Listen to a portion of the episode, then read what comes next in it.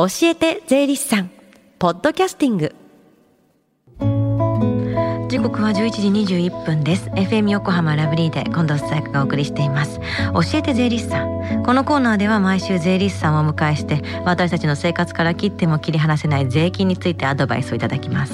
担当は東京地方税理士会緑支部の古川正和さんです。よろしくお願いします。こちらこそよろしくお願いします。古川さんはどんなきっかけで税理士を目指したんですか？はい私は理系の学部を卒業し一般企業に就職しましたが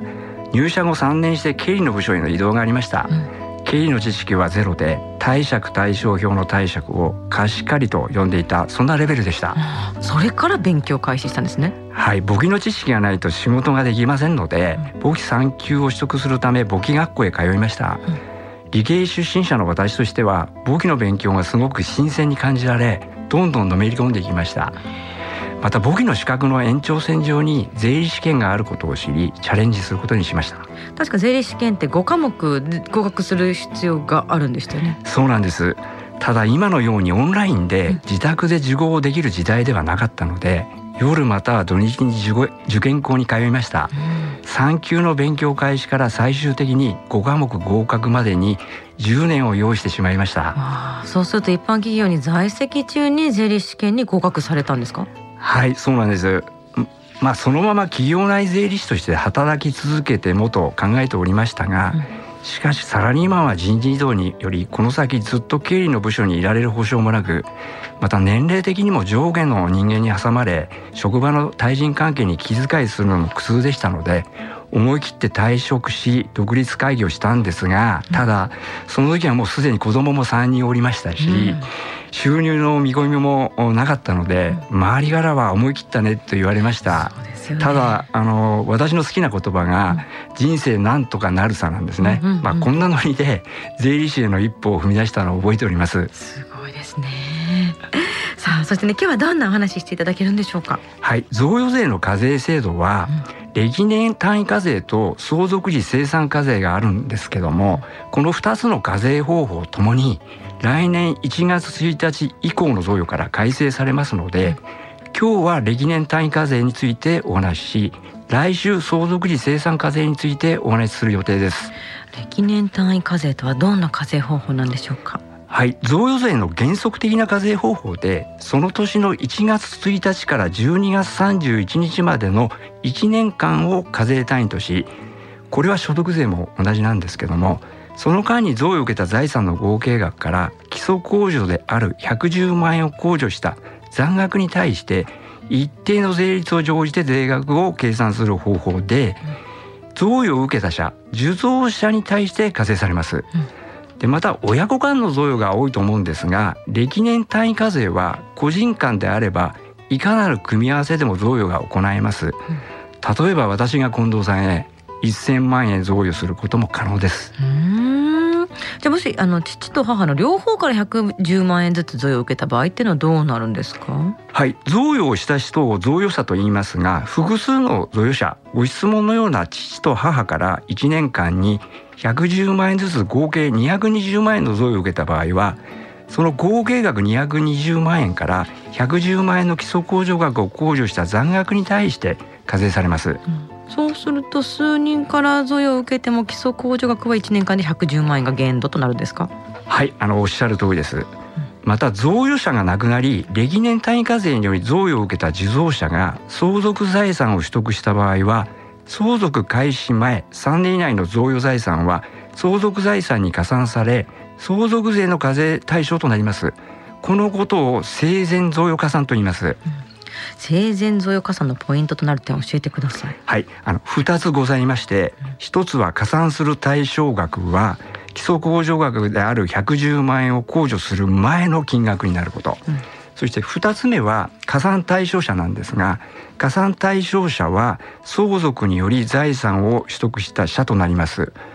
いくら生前に贈与を受けた人でも相続により財産を取得しなければ加算対象者にはなりませんで具体的にはお孫さんは通常相続人でないため、うん、遺言書でもない限り相続で財産を取得しませんのでお孫さんへの贈与は生前贈与加算とならないケースが多いと思います。うん、今お話した2つのポイントは来週お話しする相続時生産課税とは異なる点です。なるほど。さあそして生前贈与加算が改正されるんですよね。はい。あの今日の着物部分ですが、はい、来年令和6年1月1日以降の贈与から生前贈与加算される期間が相続開始前3年以内から7年以内となります。で加算対象額は3年以内の贈与財産の合計額に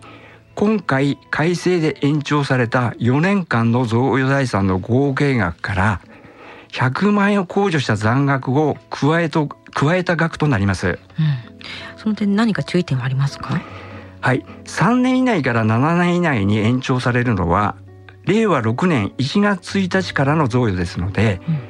令和5年、まあ、今年12月31日の贈与ですと改正前ですので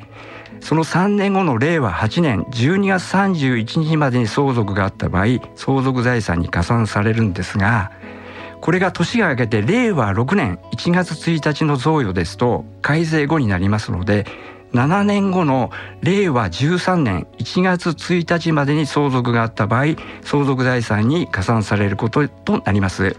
ただあの国税庁のホームページなのでこの延長に関わる経過措置について触れてますが誤って理解されている方が多く見受けられます、うん、どんなことですか？はい。あの令和6年中の贈与であれば今まで通り3年加算の対象でえー、令和7年の贈与であれば1年プラスして4年加算の対象そして段階的に7年対象になるというようにお考えの方がいるんですがそれは間違いで令和6年1月1日以後の贈与から7年加算の対象となることを最後に強調しておきます。この時間は税金について学ぶ教えて税理士さん。今日のお話は生前贈与の改正点についてでした。古川さんありがとうございました。ありがとうございました Deep inside your ears still lingers on The fading sound of footsteps So clear to hear Whenever I find you with Empty beer bottles in your hand I see someone four years old staring back at me. Once you told me you don't know who you are. There are pieces of you lost somewhere along the way. You've been searching hopelessly in a wrong place. Cause they have always been with you from the very start. So been yourself. For many years you've struggled with your own shadow. And now you slowly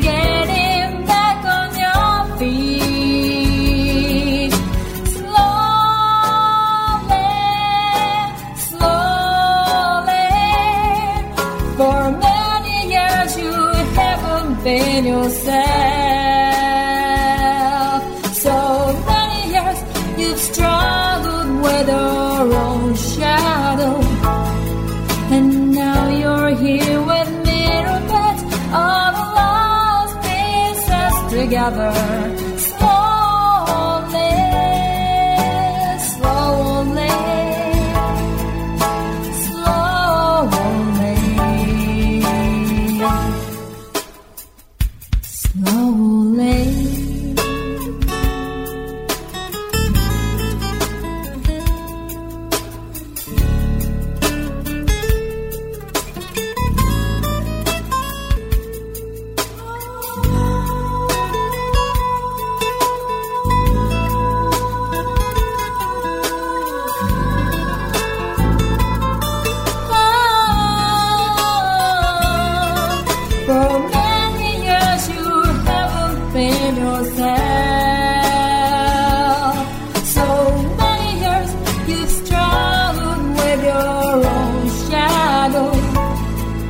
and